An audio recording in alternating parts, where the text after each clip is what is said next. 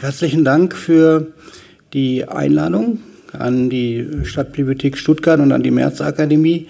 Herzlichen Dank für die ähm, einleitenden Worte. Ich hoffe, dass ich dem Anspruch, den jetzt sozusagen hier formuliert worden ist, gerecht werde. Damit das geschieht, würde ich erstmal meine Brille wechseln. Jetzt kann ich nämlich meine Notizen nicht lesen. Worum geht es heute Abend?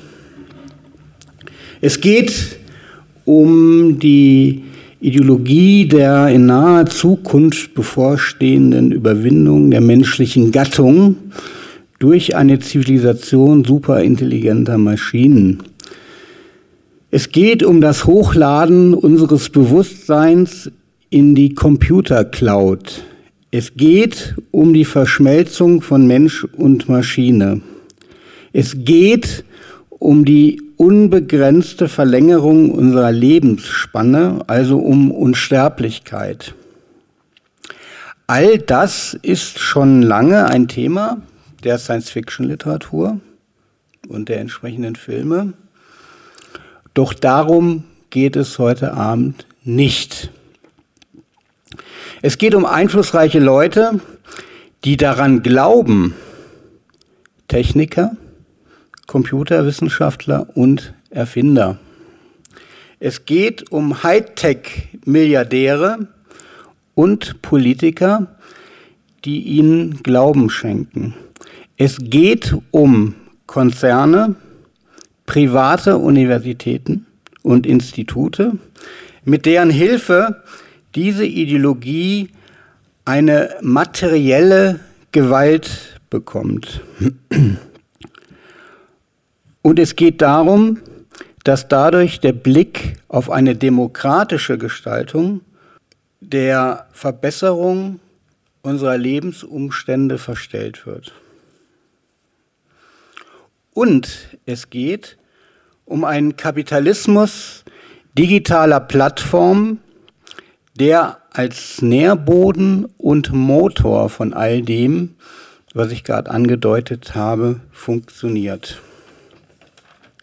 Am Ende meiner Überlegungen will ich einen Vorschlag machen zur demokratischen Gegenstrategie zu all dem, was ich hier gesagt habe. Wie bin ich überhaupt zu dem Thema gekommen? Ich habe mit Technik nicht viel im Sinn.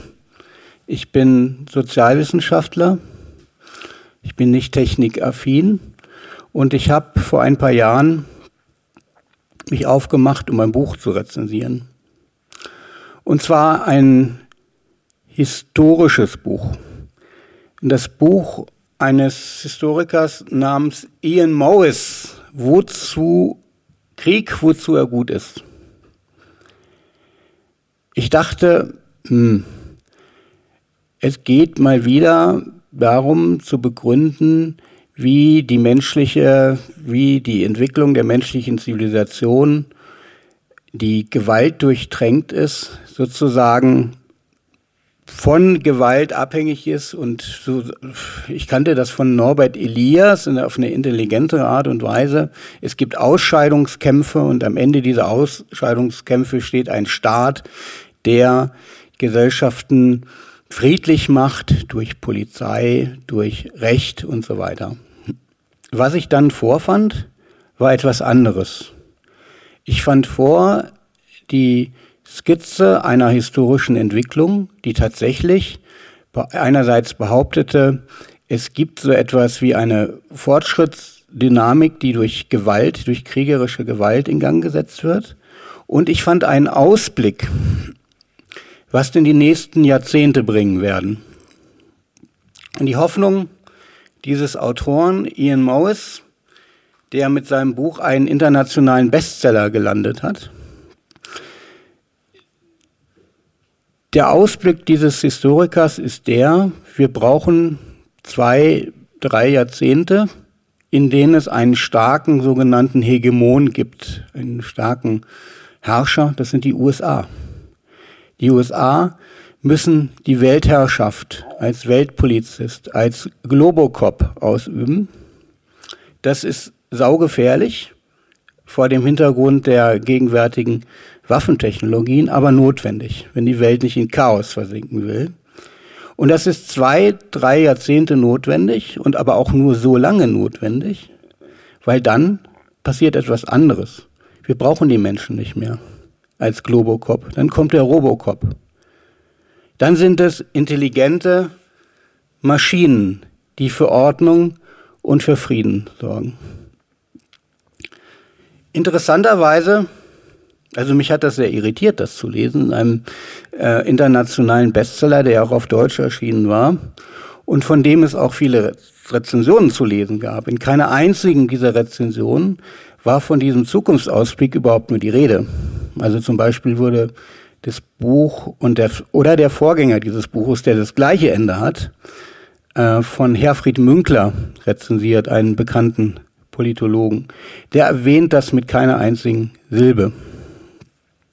Es gibt noch ein weiteres Buch eines israelischen Historikers namens Harari, eine kurze Geschichte der Menschheit. Das endet exakt genau so. Auch dieses Buch ist ein in deutscher Sprache erhältlicher internationaler Bestseller. Ich fand das irre, ich habe das nicht verstanden. Wie kommen diese Leute auf einmal auf so komisch, also Historiker auf so komische Science-Fiction-Ideen, die mir ja schon bekannt waren aus etlichen äh, äh, Filmen und auch Romanen und so weiter, solche Szenarien. Und hab dann, bin dann den Zitaten, bin dann den Quellen nachgegangen und wurde dann zum ersten Mal relativ spät mit dem Namen Ray Kurzweil, der hier eben schon viel konfrontiert, mit dem Begriff Singularität sozusagen konfrontiert und habe dann festgestellt, dass es eben nicht nur in der Science-Fiction-Literatur ein Thema ist, die Überwindung des Menschen durch intelligente Maschinen und die Maschinenherrschaft als sozusagen anzustrebendes Ziel, sondern dass sich Leute, Ingenieure, Computerwissenschaftler damit ernsthaft befassen und genau das vorhaben.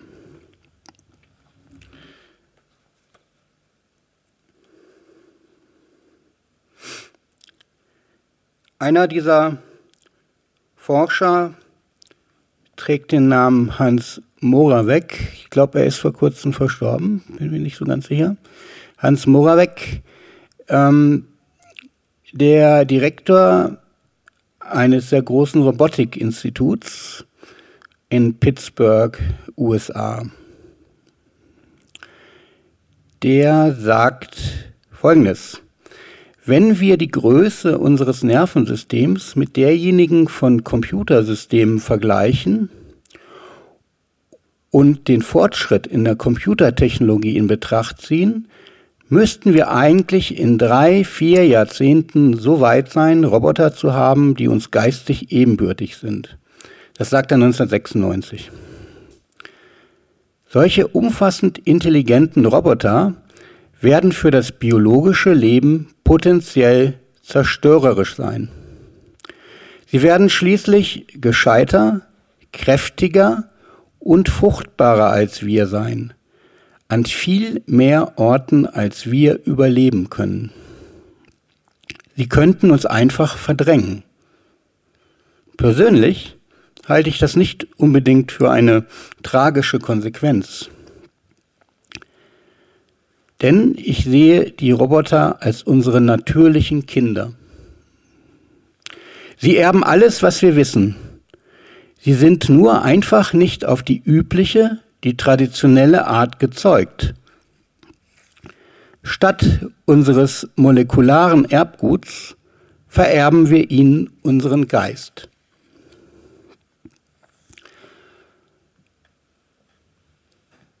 Der zweite Mann, den ich jetzt zitieren möchte, ist der schon erwähnte Erfinder, Google-Chef, Ingenieur und Bestsellerautor Ray Kurzweil. In Deutschland ist er übrigens kein Bestsellerautor. Da werden seine Bücher von einem kleinen transhumanistischen äh, Verlag herausgebracht. In den USA ist, da sieht das anders aus. Also dieser Ray Kurzweil schreibt, Ende der 2020er werden wir das menschliche Gehirn komplett erforscht haben, was uns ermöglichen wird, nicht biologische Systeme zu erschaffen, welche dem Menschen an Komplexität und Raffinesse in nichts nachstehen. Das schließt auch emotionale Intelligenz mit ein.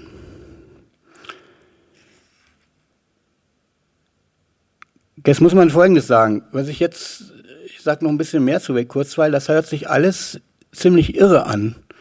Ich habe mal einen Videofilm über diesen Mann gesehen. Es gibt einen Dokumentarfilm, in dem er, der seinen Vater relativ früh ähm, verloren hat. Sein Vater starb an einer Herzschwäche oder an einem Herzdefekt. Und ähm, Ray Kurzweil erzählt in diesem Dokumentarfilm Folgendes. Er hofft sich, dass man in ein paar Jahren so weit ist, dass man die ganze, den ganzen Planeten mit Sensoren übersät. Und diese Sensoren sollen alles das, was an seinen Vater an Informationen jemals hinterlassen hat, einsaugen, einfangen. Und irgendwann wird es möglich sein, die Informationsspuren, die diese Sensoren einfangen, zusammenzufügen und seinen Vater wieder auferstehen zu lassen. Das erzählt er in dem Film, wo er unter anderem sich mit Colin Powell unterhält, wo ähm, eine Reihe von äh, Prominenten, unter anderem Stevie Wonder, über ihren Freund Ray Kurzweil die rührigsten Geschichten erzählen und so weiter. Ähm, das sind völlig irre Geschichten und trotzdem hat dieser Mann einen hohen Posten, nicht nur bei Google, sondern ist auch als äh, Berater des US-Militärs und des Pentagons tätig. Was ist das für ein Kalkül? Wie kommt er darauf? Er ist sozusagen ein Erfinder, der nicht nur Patente sozusagen angemeldet hat, sondern mit seinen Erfindungen auch Geld verdient hat. Und zwar gründet sich dieser Erfolg, sagt die Legende, dass er in der Lage war, seine Erfindung so zu timen, so rechtzeitig auf den Markt zu werden, dass sozusagen Anschlusstechnologien aus anderen Bereichen da waren, die es ermöglicht haben, diese spezielle Erfindung dann auch ähm, in ein Produkt, mit einem Produkt zu verbinden, das vermarktbar war.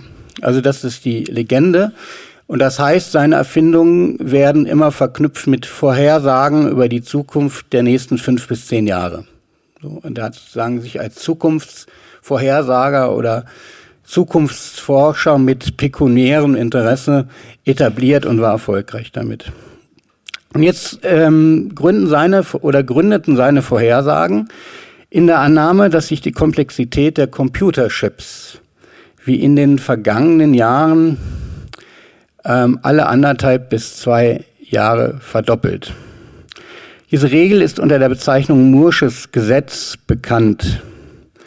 Der Elektronikpionier Gordon Moore hatte in den 1960er Jahren eine entsprechende Prognose abgegeben, die gar nicht so bis heute reichte, sondern erstmal für, nur für die nächsten Jahre, aber sich bis heute immer noch bewahrheitet hat.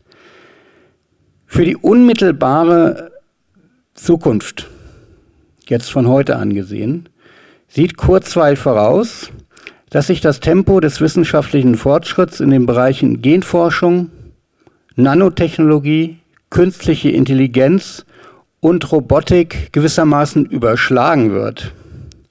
Das hat zur Folge, dass genau diese Entwicklung in Gang gesetzt wird, von der eben schon die Rede war, nämlich dass eine künstliche Intelligenz den Menschen ablösen wird. Und zwar stellt er sich das als stufenweisen Prozess vor. Einer transbiologischen Phase, in der nicht biologische Intelligenz noch in, tief in biologischer Intelligenz verwurzelt sei, folge eine postbiologische, in der das Universum erobert werden wird. Im Verlauf des nächsten Jahrhunderts, äh, im Verlauf des nächsten Jahrhunderts werde es gelingen, das Sonnensystem mit selbstreplizierender, nicht biologischer Intelligenz zu erfüllen. Also mit einer nicht biologischen Intelligenz, die sich selber vervielfältigt und weiter verbessert. Schließlich werde die von Menschen erschaffene Intelligenz das gesamte Weltall durchdringen. Zitat Ray Kurzweil. Wenn wir die gesamte Materie und Energie des Weltalls mit unserer Intelligenz gesättigt haben, wird das Universum erwachen, bewusst werden und über fantastische Intelligenz verfügen. Das kommt, denke ich, Gott schon ziemlich nah. Also kommt ein Irrsinn nach dem anderen. Ich bitte nochmal daran zu erinnern, dass der aber nicht in ein, einer entsprechenden Anstalt sitzt, sondern dass er zu denjenigen Leuten gehört, die mit dem, was wir täglich tun, nämlich die Suchmaschine von Google benutzen, ähm, dass er damit befasst ist, dieses Design dieser Suchmaschinen mitzuentwickeln. Ich habe mit einem Informatiker gesprochen, Raul Rojas heißt er, der ist in Berlin an der FU tätig und ist einer der Entwickler eines äh, der heute in aller Munde seinen autonomen Autos, die gewissermaßen ohne Fahrer auch schon, wie er mir erzählte, seit vielen Jahren durch die Berliner Innenstadt äh, fahren, ohne dass der größte Teil der Bevölkerung davon wusste. Der hat mir erzählt, dass die Vertreter dieses Gedankenguts, was Ray Kurzweil vielleicht am klarsten zum Ausdruck bringt, auf den Tagungen zu künstlicher Intelligenz, die Raul Rojas besucht, etwa ein Drittel des Publikums beziehungsweise auch ein Drittel der eingeladenen Gäste ausmachen. Er sagt, ein Drittel Wissenschaftler, ein Drittel Internetmagnaten, also Reiche und Superreiche, und ein Drittel Anhänger der Singularitätsidee. Und er sagt, nicht selten sind es die Anhänger der Singularitätsidee, die den Verlauf und die Diskussion auf solchen Tagungen dominieren. Es gibt noch einen zweiten Kronzeugen für diese besorgniserregende Entwicklung im ideologischen Bereich. Das ist der Friedenspreisträger des deutschen Buchhandels, Jaron Lanier der 2014 anlässlich der Preisverleihung in der Frankfurter Paulskirche Folgendes sagte. Solche Fantasien treiben viele, ich würde sogar sagen, die meisten erfolgreichen jungen Unternehmer im Silicon Valley an. Und der ungeheure Auftrieb, den man durch die Gründung eines netzbasierten Unternehmens erhält, das in wenigen Jahren riesig sein wird, ist für diese Leute der Vorbote der eigentlich umwälzenden Entwicklung, die ebenfalls bald ins Haus steht. Er sagt weiter, den meisten Außenstehenden ist entgangen, dass der Aufstieg der netzbasierten Monopole also Google, Facebook und Co. Und ihre derzeitige Machtposition mit einer neuen Form der Religion zusammenfällt. Einer Religion, die auf dem Streben nach Unsterblichkeit basiert. Ich weiß nicht, ob sich äh, Mark Zuckerberg mit der, bei seinem Besuch in Berlin mit ähm, den entsprechenden hohen Repräsentanten der Bundesregierung über solche Fragen unterhalten hat. Ich vermute nicht. Aber es würde mich schon interessieren, ob das ein Thema ist. Ein weiterer Kronzeuge ist ähm, der Vizechef des Springer-Konzerns, Christoph Käse, der ein spannendes Buch geschrieben hat, Silicon Valley.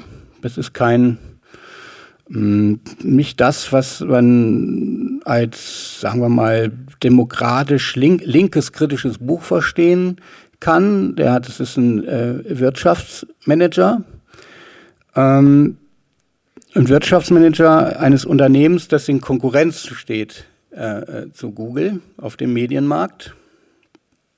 Aber das ist jemand, der ein paar Monate, nicht wie die meisten Unternehmensmanager, die ins Silicon Valley gehen, für ein paar Tage oder eine Woche sich dort mit wichtigen Leuten unterhält und sich ein paar äh, technologische Gimmicks zeigen lässt, sondern jemand, der ein paar Monate im Silicon Valley gelebt hat und sich sowohl mit Internetmagnaten als auch mit Start kleinen Startups und so weiter unterhalten hat. Und dieser ähm, Christoph Käse hat mir genau das auch bestätigt, dass die alle dort so denken, wie ich es gerade geschildert habe. Die glauben, äh, wir bewegen uns mit Hilfe von großen Konzernen, meistens ist die Rede von Google, hin auf diesen Punkt der Singularität, wo die Menschheit das Zepter des Handelns aus der Hand gibt und die künstliche Intelligenz äh, unseren Erbe antritt. Und zwar nicht irgendwann, sondern in den nächsten 30 bis 100 Jahren etwa. Einige von uns würden das dann eventuell noch mitbekommen.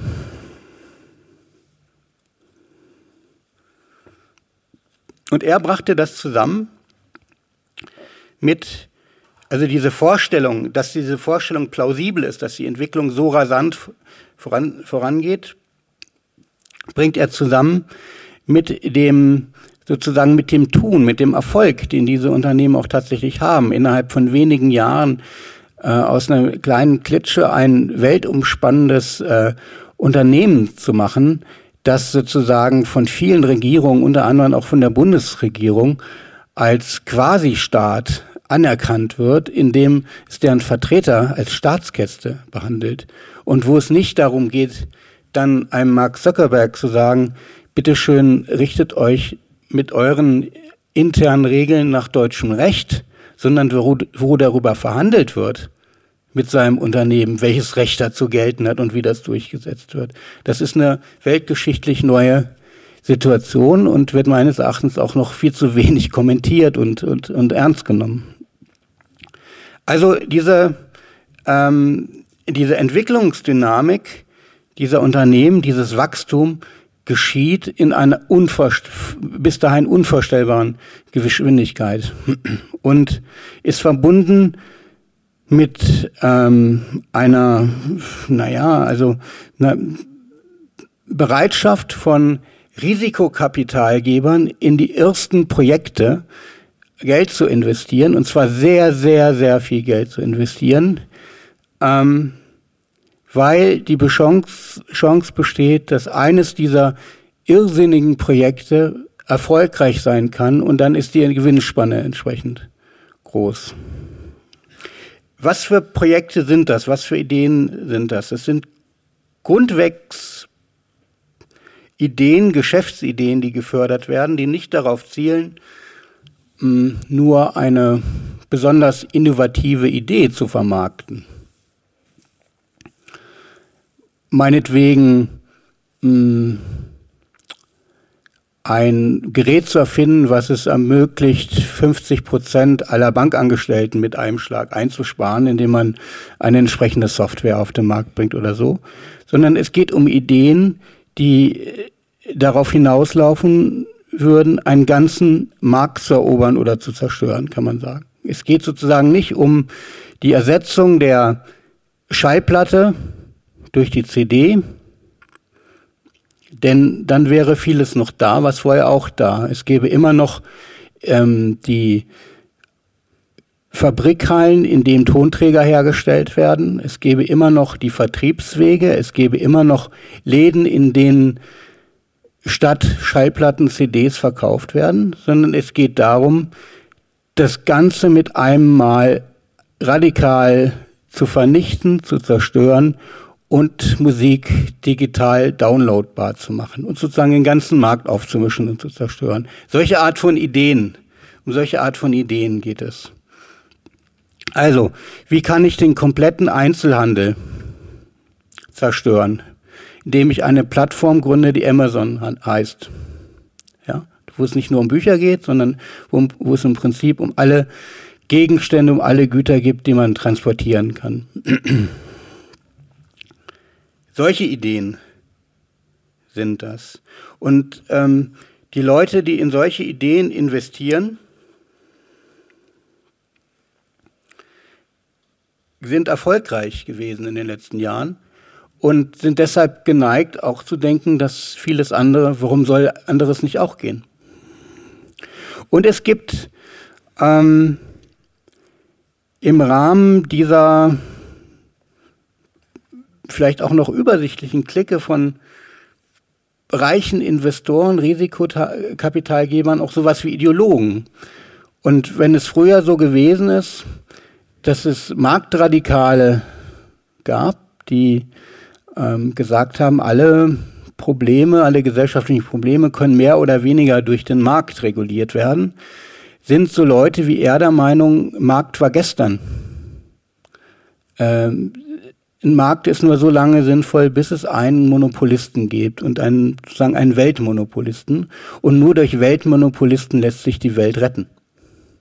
Und äh, das Unternehmen, was dem am nächsten kommt, ist im Moment Google. Einer dieser Ideologen, der bekannteste, heißt Peter Thiel. Peter Thiel war ähm, an der Durchsetzung dieses Bezahlsystems PayPal be, ähm, beteiligt und gehört zu einer kleinen Gruppe von, von Leuten, die daraus hervorgegangen sind, die auch andere erfolgreiche Unternehmen gemacht haben, zum Beispiel Tesla Motors. Äh, ähm, äh, ähm, Musk heißt der, der andere, sozusagen große äh, PayPal-Typ. Die alle investieren übrigens auch in, in künstliche Intelligenz und die alle investieren auch ähm, mittlerweile in ein Unternehmen, das sich mit, der, mit den Gefahren von künstlicher Intelligenz befassen soll. Und zwar eine Milliarde Dollar, was nicht wenig ist. Mm, also dieser Peter Thiel ist der Meinung, dass ein Monopolunternehmen oder dass mehrere Monopolunternehmen jeweils in ihrem Bereich die einzige Überlebenschance der Menschheit sind. Und zwar schreibt er das in einem Buch, das 2014 für das Wirtschaftsbuch des Jahres nominiert war. Zero to One, wie Innovation unsere Gesellschaft rettet. Darin schreibt er, entweder stagniert die menschliche Zivilisation auf dem heutigen Niveau, wodurch ihre Auslöschung aufgrund erwartbarer Verteilungskämpfe um knapper werdende Ressourcen wahrscheinlich wird, oder Hightech-Monopolisten setzen mit Hilfe ihrer ökonomischen Mittel technologische Entwicklungen in Gang, die, so schreibt er, unsere Vorstellungskraft übersteigen. Peter Thiel knüpft seine Überlegungen ausdrücklich an die von Nick Bostrom, der eingangs genannt wurde, und Ray Kurzweil ausgemalten Szenarien einer künftigen Singularität an. Wie diese, die Singularität, genau aussehen wird, ist für ihn nicht so entscheidend. Denn es gibt für ihn nur die Wahl zwischen den beiden wahrscheinlichsten Szenarien, vor, der wir heut, vor denen wir heute stehen, sagt er, nichts oder etwas. Also technologische Singularität, wie auch immer sie genau aussieht, oder nichts.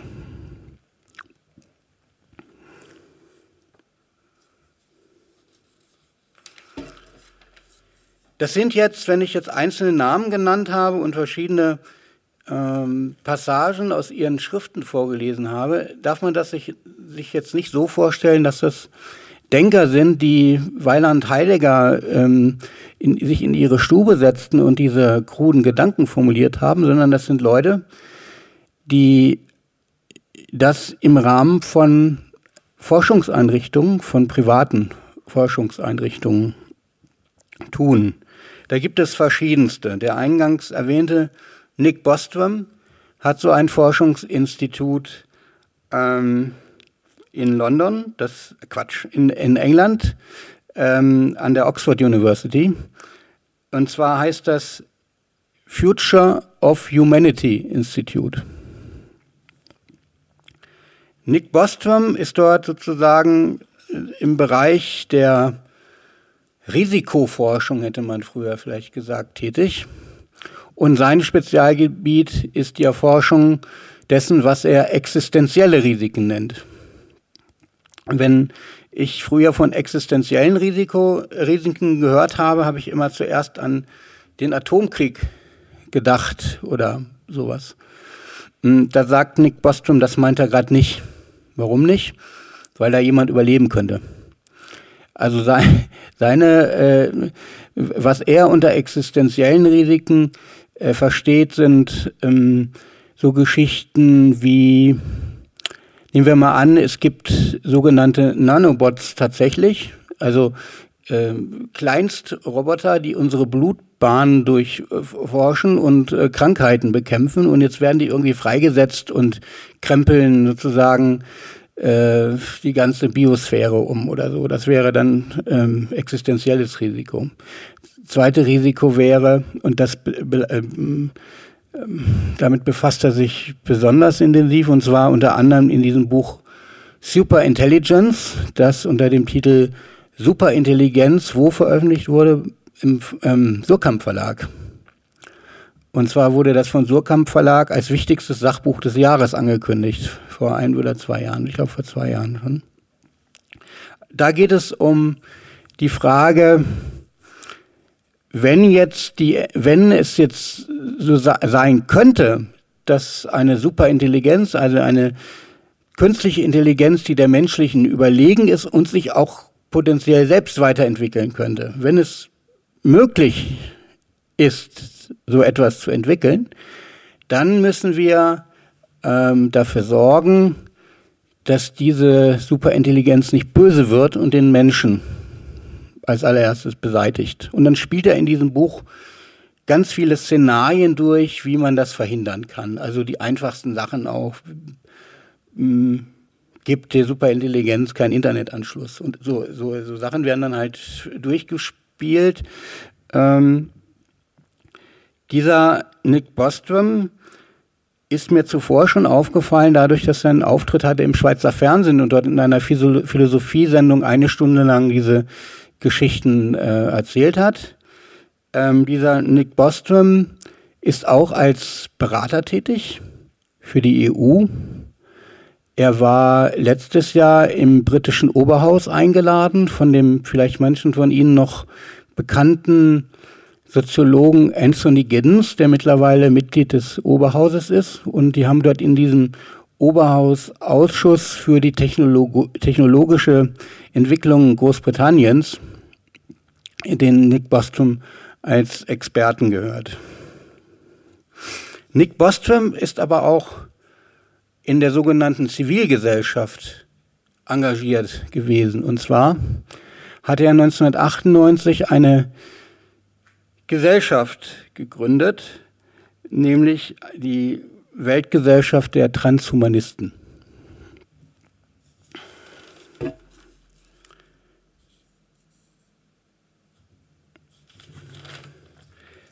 Das ist ein Institut. Ich habe in dem Buch eine ganze Reihe von weiteren äh, Instituten aufgeführt. Das vielleicht bekannteste mittlerweile auch durch verschiedene journalistische und auch äh, Fernsehbeiträge ist die sogenannte Singularity University ähm, in Kalifornien im Silicon Valley auf einem alten NASA-Gelände. Bei der Gründung waren die Hightech-Größen größtenteils anwesend. Einer der größten Förderer heißt Larry Page und ist ähm, mit dem Unternehmen Google reich und berühmt geworden. In diesem äh, in dieser Singularity University wird nun Folgendes gemacht. Und deswegen halte ich diese Ideologie auch tatsächlich für eine große Gefahr. Es werden Manager, es werden Leute aus dem Militär und aus der Politik ausgebildet in, ähm, oder sagen wir mal, äh, geschult in Fragen Zukunftstechnologien einerseits und Geschäftsmodellen andererseits. Also man kann dort mit einem entsprechenden äh, also zum einen gibt es, es gibt also zwei, zwei Sparten. Das eine ist, man kann sich bewerben, dort einen Studienplatz zu bekommen.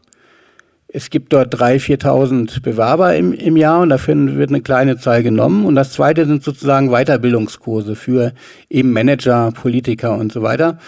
Die müssen dann 30.000 Dollar berappen, um sich eine Woche lang Vorträge anzuhören, wie denn die Zukunft aussieht in den nächsten 20, 30 Jahre. Und da bekommen die genau diese, in, diese Ideen äh, vermittelt.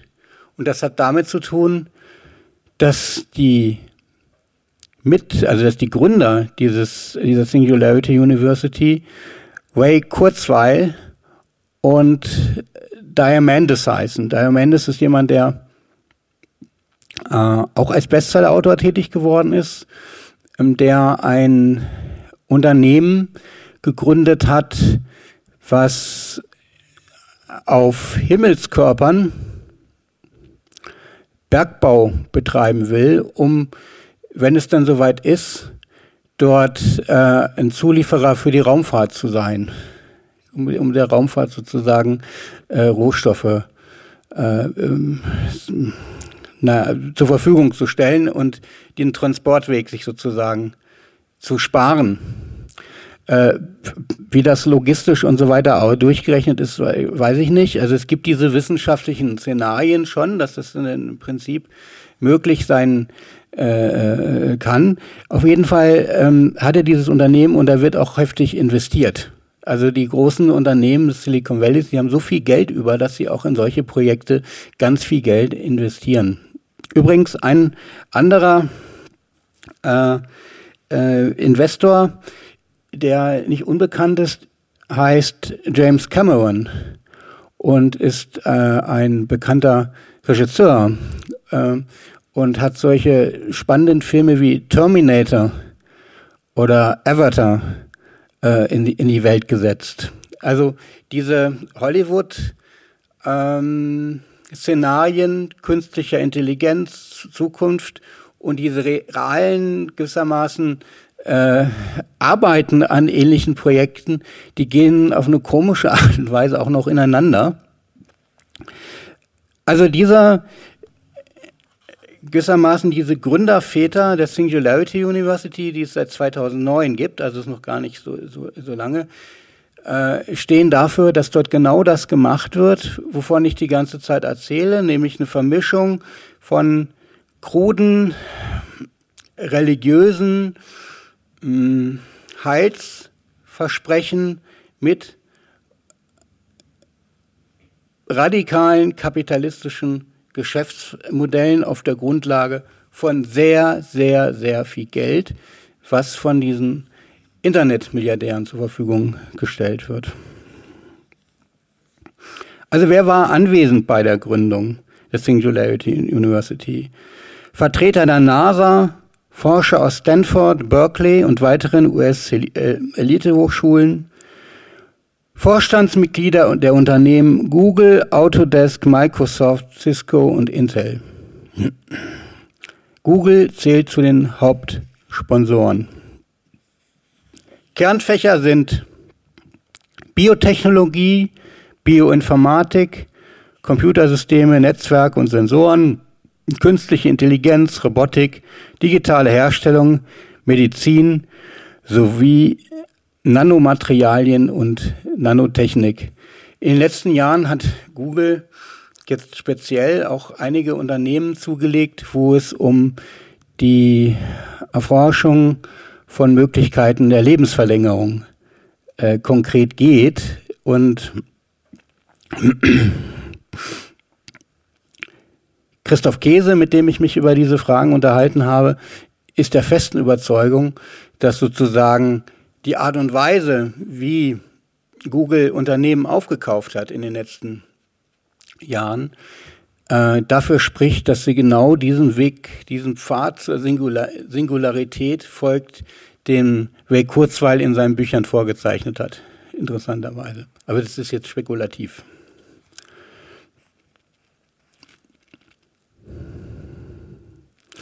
Wie denken diese Typen ähm, wenn man sich jetzt mal die uns in den letzten Jahren am Herzen liegenden Fragestellungen wie Datenschutz oder sowas vor Augen führt. Also einer der Mitgegründer, dieser genannte Diamandis, ähm, angesprochen auf den Verlust der Privatsphäre durch totale Überwachung, sagt er, dass es für ihn keine Bedrohung sei, sondern eher eine Verheißung. Zitat, manche reden davon, dass wir wegen Facebook dabei sind, unsere Privatsphäre zu verlieren. Das ist wahrscheinlich gut so. Ohne Privatsphäre kann man nicht verbergen, dass man etwas Böses tut. Man kann sich nirgendwo mehr verstecken. Man hinterlässt Fingerabdrücke auf gekaufter Ware.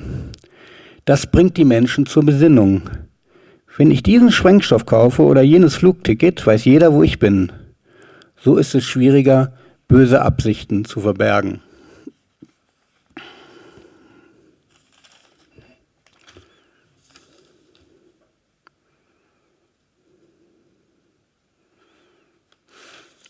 Seit äh,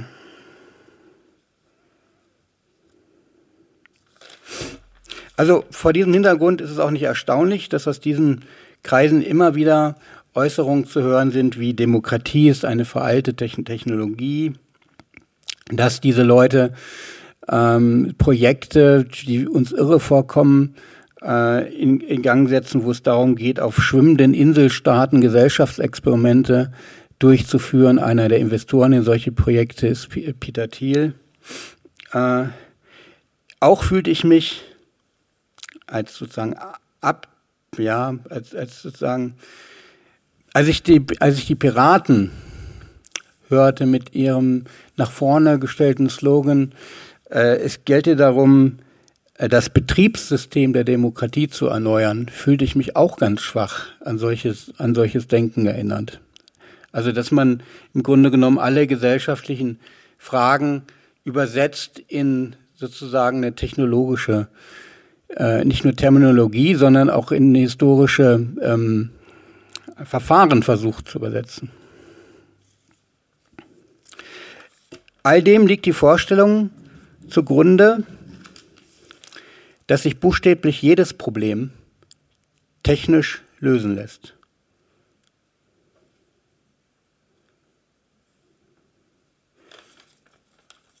Ich bin mir nicht ganz sicher, wie viel, wie ich mit der Zeit liege. Dreiviertel Stunde.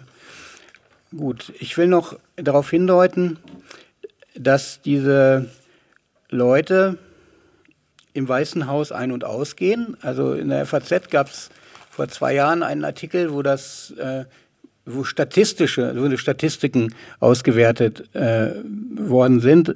Dort hieß es, dass allein von Google jede Woche es einen Besuch im Weißen Haus gibt.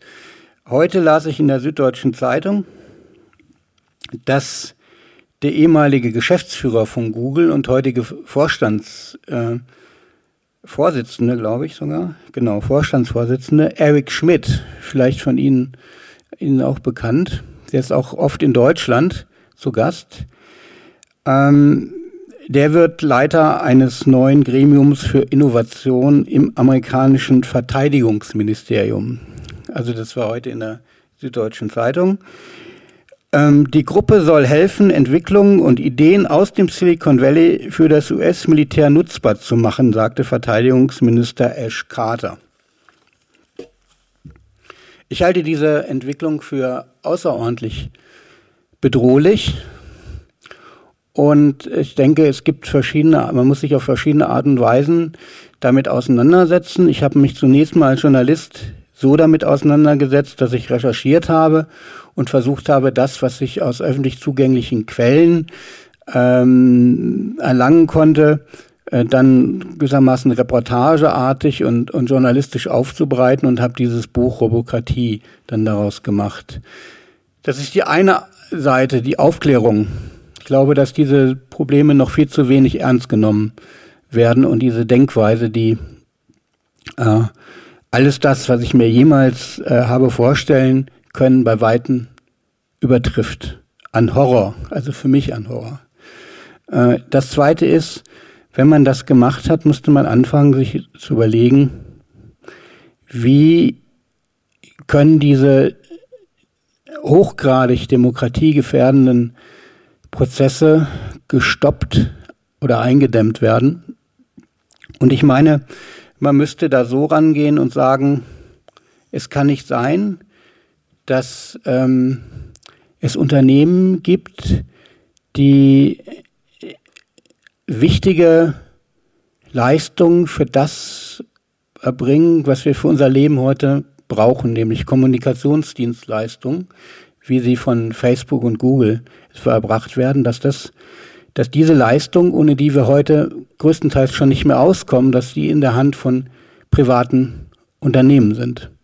Und ähm, meines Erachtens handelt es sich um Dienstleistungen, ähm, die de facto zur Infrastruktur, zu unserer kommunikativen Infrastruktur gehört und zu unserer Grundversorgung.